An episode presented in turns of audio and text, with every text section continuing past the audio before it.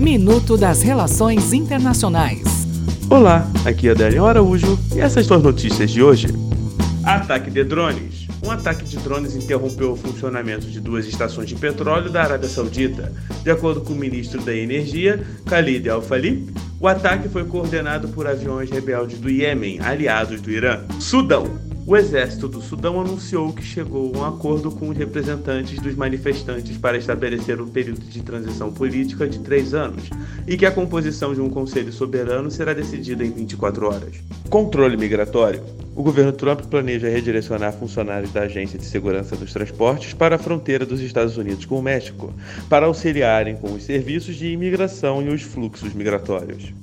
Irã o Irã derrotará a aliança entre os Estados Unidos e Israel, disse o ministro da Defesa iraniano Amir Hatami nesta quarta-feira, segundo a agência de notícias da República Islâmica. Até o próximo minuto. Enquanto isso, aproveite mais conteúdo no portal seire.news.